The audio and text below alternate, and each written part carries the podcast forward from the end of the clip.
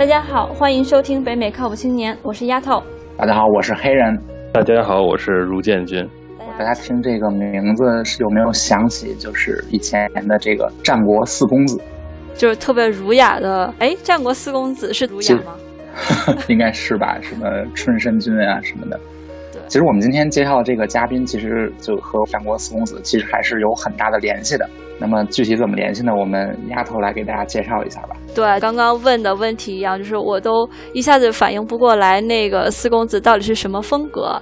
所以我们请来了今天的嘉宾，最主要的呢是给我们来科普一下儒学方面的知识，也就是国内现在特别倡导的国学吧。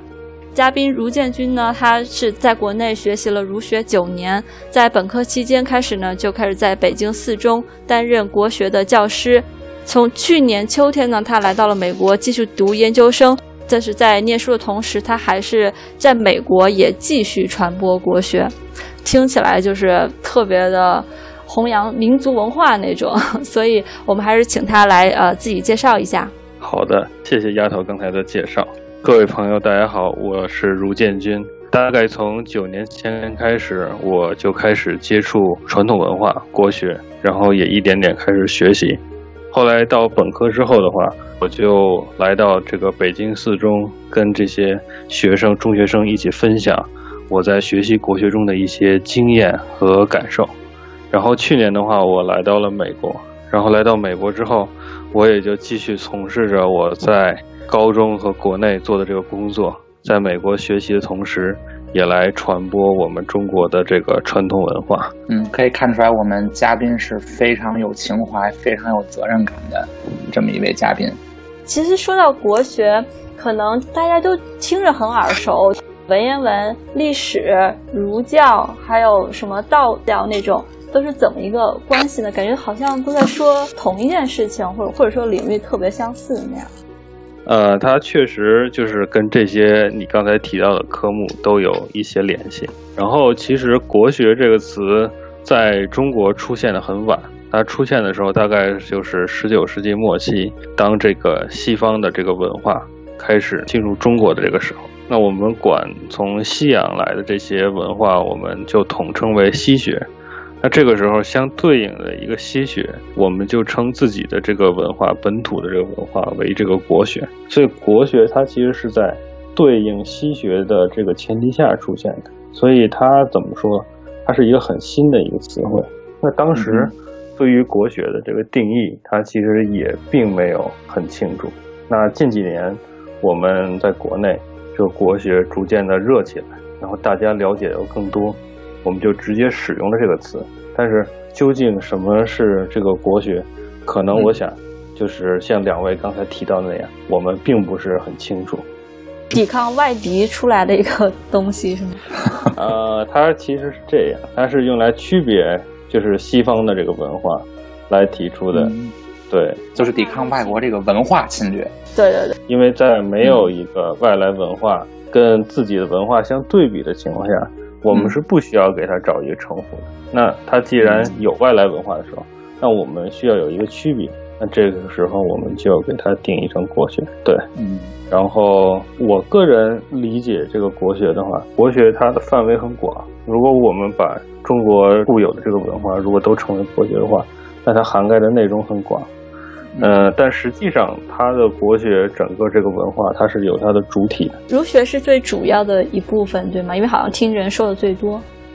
对对，在中国历史上来看，我们从这个文化上来看，儒学确实是这个主体的这么一个地位。这个国学大师马一浮先生，大概在一九三几年的时候，他就写一篇文章，他就说，这个国学呢，就是这个六艺之学。大家都知道，这个六艺之学就是这个，对儒家提倡的这个诗书礼易乐春秋，就是这六艺。马一夫先生就认为，这个六艺之学统摄这个中国的这个国学当中的一切东西，因为它是一个主体，或者说它是一个本源。嗯，有本有末，有主有次。那如果我们要谈国学的话呢，儒学不能完全就是全部的概括学，但是讲国学不能不谈儒学。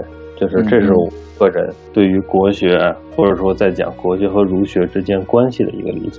所以就是我们首先要区别国学和儒学不是同一件事情，它是一个大范围和一个其中的主体这种关系。那刚刚听那个卢建军讲了这么些，就是特别是像我犯的那种低级错误，就说明这些东西其实离我们平常的在学校里边受的教育还是挺远的。对我感觉我从小到大就基本上没有什么专门的儒学教育吧，就导致了可能也就这几年看见国内这个所谓的国学热或者儒学热之后，才有了这么一个概念。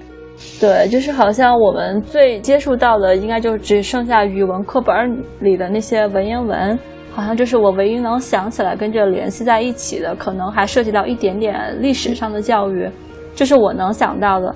那如建军是怎么会对这样一个离我们生活其实还挺遥远的东西产生兴趣，并且一学就是九年呢？其实我接触到国学就是也是意外的，我在一个很偶然的机会就是。遇到了教我儒学的这个老师，然后老师带着我，就是这么多年，呃，一点一点学下来。高人指点，就跟感觉跟武林里边一样，教一个江湖高人。那平常你是怎么学的呢？就是想到武侠片里那些，就老先生在前面讲，然后下面小孩在那摇头晃脑的在那儿背，这是我能想出来的。我接受的这个儒学和国学也好，就是没有两位说的这么具有画面感。然后，其实我自己关注的更多本身呢是关于儒学的这个叫这个心性修养，可能大家都听过这个词，它是比较关注人内在的内心的生命感的这么一一部分的一个学问。它跟这个我们平常讲的这个学习知识还是很不同的。我们一般可能比较熟悉的就是还是这个知识性的教育，因为从小学到大学的这个教育当中，我们都是在这个探索知识、学习知识的这种过程。但是我当时遇到儒学，也是因为我开始对一些关于呃生命教育的这些内容感兴趣。就比如说，作为一个人的话。我想，我如何可以变得更加真诚？想我如何可以让自己更富有这个同情心，更有正义感？怎么能变得更厚重？就是它涉及到一些，嗯，我们可能会概括成，呃，道德修养，你知道吧？或者说，身心修养这样的问题。然后我就发现，呃，我寻找的这些问题，在我自己从小到大的生活学习的内容当中找不到类似的答案。发现，嗯，这一部分关于生命的教育，它在国学，在这个儒学当中，所以这个也是我对儒学、国学认识的，嗯，我自己的一个切入点，就更加关注在，嗯，个人这个修养上的提升，嗯，就相当于它是对你咱们就是本身从小到大这个常规教育的很大的一个补充，是吧？你你你的意思？对我认为是非常必要的一种补充。对，嗯嗯，也就是说，咱们可能正常受教育，可能确实缺了一块东西，是吧？缺了很多，就像卢建军刚才说，对精神上的很多精神的来源，可以这么这个因为每个人的选择不一样，可能就是说，我们不能很泛泛的谈这个东西到底是什么。但是我自己在这方面的选择上，我选择的是这个传统文化。选择的是儒学这一部分，可能大家每个人都有自己在这个精神生活中不同的这个选择。对，OK，那其实刚刚卢建军讲的跟我想的还挺不一样的，因为我觉得如果要学习儒学，肯定第一步就是去了解那些，比如说四书五经。这是大家常听到，对吧？然后去对去背一些呃古文啊或者什么，然后去先是去读去背完了，然后去理解，就是说可能孔子理论是什么，然后孟子理论是什么。我以为主要是不说主要吧，就是这是很重要的一个部分，而且我以为一开始的一个步骤是跟我想的不一样吗？呃，我自己的学习的进程或者说这经历。呃，可能跟丫头讲的就是有一些不一样。记得当时老师讲很重要的一点，就是说，比如说这个背诵，就是说你刚才说的这些了解这个，比如说四书五经啊。呃，现在在我们这个信息非常发达的这个社会，就是我们非常容易的就能查到。就比如说关于古人的这个知识，他的这个生卒年月什么，这些都可以查到。这些我们都是可以通过很多方式都可以达到的。就说它还是属于一个知识当中的一个范畴，嗯，但是很重要的一部分是关于就是我自己，就是说我到底怎么认识我自己的这个生命，或者说我自己内心当中，我真正渴望的，我真正想去发现，真正想探索的，想接近这一部分东西。这一部分东西是我们没法凭借着这些外在的这些知识上的查找和搜索来代替。所以我可能一上来的时候比较直接，就是我先接触的是这一部分东西。这个儒学它告诉我们，我们怎么认识自己的那个生命，嗯，我们怎么理解我们自己真正的这个内心的世界是什么样的？OK，所以就是刚刚说的知识性教育和生命教育，就是你更注重后边一部分。对我从我个人来说，我可能更加关注这个后一部分的这个内容。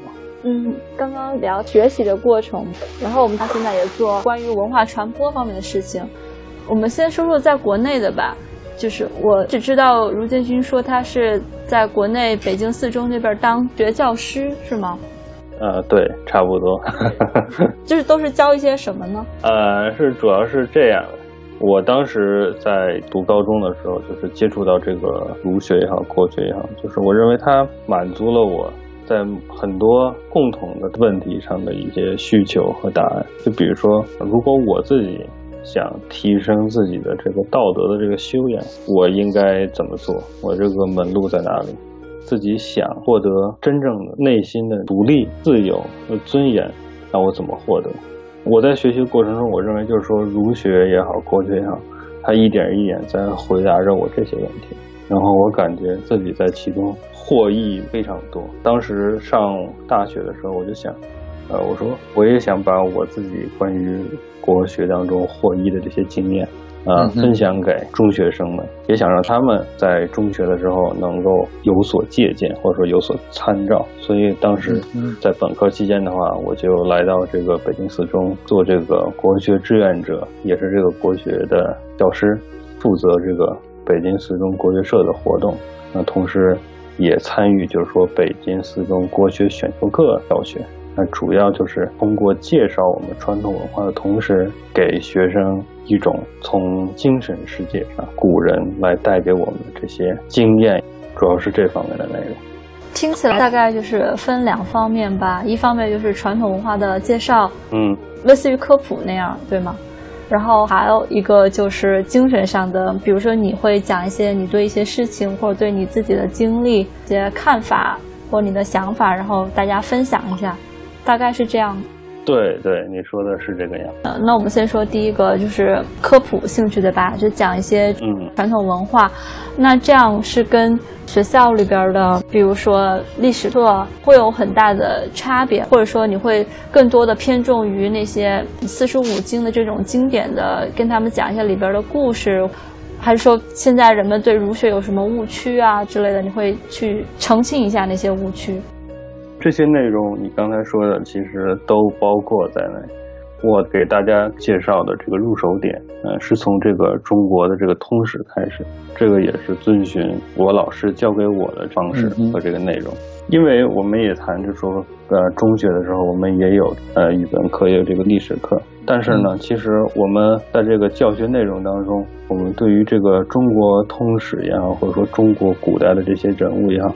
缺乏一个非常直观的一个了解，直观的一种认识。对，就是说，或者说很直接的一种了解，就是说我们可能很少就是有这一方面的那个内容。所以我在介绍这个所谓的中国通史给学生的时候，其实就是沿着这个历史的时间发展顺序来介绍，在这个历史当中，我们中国文化塑造我们中国人的文化也好，精神也好，那些了不起的。伟大的这些历史上的这些圣贤，来通过介绍他们，同时在介绍这个历史的这个传统。对，当然在这其中，就是会提到刚才啊丫头说的，关于我们今天对国学理解的一些误区呀，或者说经典的一些内容啊，或者是关于圣贤他们对于一些问题的一些主张啊，啊这些都会涉及。对。这样听起来的话，感觉了解通史还挺有必要的。因为我现在刚刚卢建军讲的过程当中，我就在回忆我以前知道的中国历史是什么样。我都说不出来一个一二三，都是没有一个完整的概念。是因为是理科生本来就缺乏这方面的知识，还是说整个现在我们这个社会，我们年纪的人都是这样？所以丫头你是理科生是吗？就其实我也是理科生，但其实我觉得这个就是说，一方面跟整体教育有关，一方面可能也跟你自己的就每个人的兴趣爱好有关吧。就我觉得，就通常来讲，就不是没有任何别的意思，但是通常来讲，我感觉就是男生可能更对呃历史啊什么的更感兴趣一点。所以，包括我自己，其实我是挺喜欢历史的。就我之前在初中、高中上课的时候，我觉得我听的最认真的应该就是历史课。就主课我并不是很喜欢，但是副科我都比较喜欢。所以，就是从我自己。对咱们国家历史的整个脉络，我觉得就是说史书呢是有一个大概的中国历史发展这么脉络的一个概念，对吧？而且尤其是如果你背过当年，就我觉得应该初中的时候都会背过，就是那个咱们国家那个朝代歌的话，应该对咱们国家从一个什么样的朝代到什么样的朝代中间经历了什么，还是稍微有一定的一个大致的了解的。我觉得。好吧，那看来就是有问题了，就是我。好吧。对，但是但是我真的很喜欢看古装剧，我觉得我对历史 全部来源都来自于《甄嬛传》是吗？也没有，我喜欢看那种历史正剧，就是我每次就是看到那个臣子啊，然后就瞪大眼睛说那不行，皇上说要这样，然后那我就一定要这样，就是所谓的什么君叫臣死，臣不得不死。还有那种就看的人特别生气，就是他明知道皇上特别愚昧，你知道吗？然后他还要忠于朝廷啊，什么什么的，反正类似的这种看到这种古装剧，我就觉得特别生气。我觉得可能会有一些人跟我有一样的想法，就说啊，可能有一些东西就是特别死板，然后不愿意去学，再加上去学儒学的话，你还得看那些文言文，导致很多人就不太去学了。我觉得这是一个很大的原因。呃，卢建军对，就是在国内。普及这个国学教育也很多年了，那你觉得普及的过程当中，你你觉得咱们现在这个国学教育有有什么主要问题呢？或者说，可能很多人都被一个非常晦涩难懂的文言文给吓跑了。那在你普及或者说传授国学的这些年里，有没有遇到类似的情况？关于国学，就是说，呃，如果我们要是谈给这个中学生，或者说给这个本科生。来普及这个国学的，在我们现在当下的这个社会，还是有很多误区的。就是说，大家对于这个国学有一些似是而非，但是并不成立的一些见解，或者说一些理解。嗯，这些都我挺我都挺感兴趣的。对，就是呃有很多这种内容。就比如说刚才丫头提到的，就是说这个呃君叫臣死，臣不得不死。就说这个在我们。古代的这个历史当中，至少在经典当中是没没有这样的一句话，而且这个东西也跟古代这个经典的教导就是完全不符。这个孔子至少并不是这么认为的。孔子是，可是这话说，我我总听着这话。这是非常流行的话，但是这个并不符合，就是说古代的这个历史的呃史实，也不符合这个经典教育的本身。那孔子是讲以道事君不可则止的，就是说讲了大臣如果对待这个君主，就君主如果不是以道义、以正义来行事的话的话，我们是就说这个大臣是要拒绝跟这个君主来合作的。对，这个孔子讲的很明确，至少没有讲过就是说，呃，君叫臣死，臣不得不死这种，就是无条件的对这个君主无条件服从。对对对，他一定是有一个条件的，这个条件是这个道义的这个标准，这个准则。然后这个孟子就是说的就更加的这个彻底了。这个孟子就讲说，这个君有大过则谏，反复之而不听则易位。就是说，这个君主啊，在某种情况下，他如果有这个过错的话，那你是要进谏的，你是要给他提意见。如果他是是进谏的谏是吧？对，我以为是，我以为是僭越的僭，呃，不是，对，然后这个不知而不听，就是说，那你进谏没有效果，那这个孟子讲是要易位，说把这个君主换掉，那这个东西就是讲的非常的彻底啊，就是说，这个就我们不仅看不出任何这个无条件的效忠和服从，这里边还能看出，就是说我们对于这个君主。或者说，这个孟子他对于这个君主，并不是那么的看重，并不是那么的重视。这跟我们理解的很不一样，就是反而显得有点颠覆性。对对对，啊，颠覆了，对，颠覆了我们之前的一个一个一个认知，是吧？对对。还有类似的例子吗？我觉得这听着特别起劲儿。对，这 种就是这样的东西很多，因为我们看，就说这个孔子讲的话，孟子讲的话，这些都是在这个《论语》《孟子》当中嘛，这个都是四书。四书的话，在古代，这个尤其是从元朝以后开始，这个四书章句集注列为这个科举考试的这个材料之后，天下的读书人，这些内容都不仅是必读了，那肯定是必备必会的这些内容。所以，古代要是你也很难想象，这个读书人都以这些原则为这个共识。那同时，这个朝廷也好，君主也好，他也认可这个读书人。他来学习，或者说他来实践这些圣贤教导的这些经典上的原则。对这个，我觉得是我们，呃，可能一直认识以来很不同的一点。我们以为君主反而会教一些让大臣无条件向他效忠的这种呃东西，但可能在历史当中某些时代，呃，并不是这样。另外，我们刚才谈到的就是对君主如果叫忠的话。那另外一个内容，我们经常提到就是孝。提到孝的话，我们很多人可能对孝就是理解成就是对着父母的这个呃无条件的这个顺从也好，听话也好。那其实孔子是第一个讲这个孝道的圣人。那孔子对于孝道就很明确的提到，就是说，当这个父亲做事儿违反这个大义的时候，违反道义的时候。这个子不可以不正于父，就是说这个孩子一定要给父亲指出他的这个问题，同时要从某种程度来说要纠正他父亲的这个过错。那么孔子讲这样做的话才是真正的孝，所以孔子没有讲过就说无条件的听从这个父亲或者说听从这个家长，这个叫做孝。反而是以这个道义为基准哦，呼吁听众给爸妈听 这一段。觉得目前主要是因为我们这个年纪吧，大部分都是独生子女嘛，然后小时候只有我们一个，然后父母又特别宠着，然后什么最好都给你。完了长大之后就会想说啊，那我们当年付出了那么多，不管小孩也好，父母也好，都有一种想法是说那。就要顺着父母的心意去，就是他们想要做什么，他们有什么想法，你就他们为先。再加上教道的教育，所以可能就是有一些这方面的很多的误解。对，这个误区其实是我们面对国学，这是很大的一个问题。就是我们刚才讲了两个非常简单的这个常识，一个是忠，一个是孝。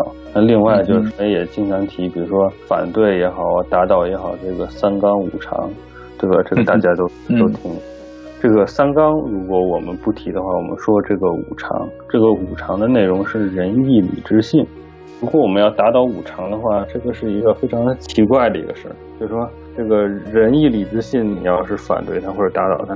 那你提倡什么？提倡不仁不义是吧？不诚不信，那就提倡这些东西，那肯定不是这样。所以我们可能口号上会喊，呃，反对三纲五常，但是实际上我们缺乏对这个传统文化一个基本的一个了解。那在这种呃充满误解或者说充满这个误会认知当中，我们再来提反对它，或者说我们再来提。取其精华，去其糟粕。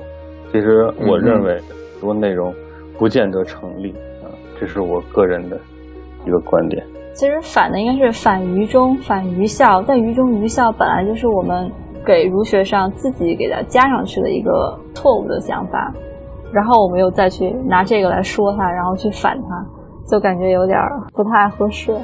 哎，刚刚说那个三纲五常，三纲是臣弑君，子弑父。我能代表女性听众问一下，那个赤夫，这个能够反一下吗？就有什么误区？呃，这个吧，这个我可以跟大家说，因为它并不叫这个妻使夫，它叫夫为妻纲，就是说它这个是君为臣纲，父为子纲，夫为妻纲。这个纲说它是一个主导的意思，就说你在处理一个关系当中，不管是家庭关系、社会关系，这个当中一定是有一个为这个主导的。如果没有一个东西为主导的话，它在实际你操作的过程当中，它是不可以把握的。对，嗯嗯。那这个后面再解释的话，这个夫为妻纲是什么意思？那它其实，我个人认为，它背后其实讲求的是这个家庭。在处理家庭关系，或者说在家庭的组建和这个经营当中，大家认为就是共同遵从一个家庭理念的一个指导，并不见得是讲妻子无条件的服从丈夫，并不是这样。对，就是丈夫为主导，然后妻子可以有自己相对独立的意见，是吗？但是主线还是有一个在那。比如说，我们讲夫为妻纲，它并不是否定女性的地位。古代女性地位在某些地方的重视和这个保护，是我们今天所没有的。比如说，古代讲这个有这个三不去，就说这个夫妻在什么情况下不可以离婚？那其中有一条就谈到，就是说先贫贱后富贵这种情况是不可以离婚的啊。这两个人。他们在非常，呃，刚刚结婚或者说生活条件不好，这个一路打拼，后来这个丈夫，他呢富贵了，有自己的地位了，或者说有自己的这个财富了，这个时候他想把这个妻子休掉，比如说，呃，换一个年轻貌美的，换一个漂 古代的法律是都是不允许的，在这种情况下，是那个离婚是禁止的。这个离婚是不成立啊。那其实法律好哎。呃，全世界现在的法律也没有哪个国家说就还有像这么对女性的保护吧？可能有的个我有地儿是不是也有？一种对人性的一种尊重，我觉得我认为并不是只对女性什么的，其实对人性的尊重就是一种更深刻的一种平等啊，所以它肯定并不是所谓的我们讲的。就是男性欺压女性，或者说女性没有地位，我认为不是这样的。嗯嗯。录这期节目对我倒是挺有启发性的，因为我以前一直就是对儒学最大的偏见就是这一点，我觉得儒学把女性的地位放得非常低，所以听了卢卷君的这番讲解，就是我心里好受很多，对儒学的印象好了很多。所以咱们每个人，我觉得就我其实我也我，我在这次录这期节目之前，我也是有很多很多对儒学的误区，刚才没有听。嘉宾讲的这几个例子，我也是一个傻傻的一个一个误解，对很多东西。其实误误区这个事情吧，除了就是阻碍了你对它的理解之外，还可能，比如说像我们都已经不太了解了，那我们的小孩儿可能就离这一块就更遥远了，就是一个文化的传承的一个一个中断。对，应该是因为这样，所以卢建军想要在这方面做更多的事情，对吗？对，我觉得你说的是对的。我认为，就是说，我们刚才谈了这些误区也好，误解也好，那你会发现，如果我们拿出这个经典，对吧？刚才我们说到了这个《论语》，说的是孟子，这些经典都是其实离我们生活非常近的一些东西。如果我们翻开它看一看，很多这些误区，你就会发现不成立，就说它不它不存在。但是，嗯，我们先入为主的这些误区。它却阻碍了我们对这个经典了解的这个兴趣，或者说对经典了解的这个可能，就是我认为这个是我想传播儒学的一个很重要的一个原因，就是说我们要把大家直接面对古代的经典，直接面对这个圣贤的这个权利，重新还给大家。对，嗯，其实我们每一个人都有权利或者说选择权去了解这些内容。对，但是你要首先要正确的认识到这些东西，然后再去做你的判断和选择，这样才是一个合理的过程。对，这样相当于是我们有了一个选项，对，我们把这个选项又加了回来。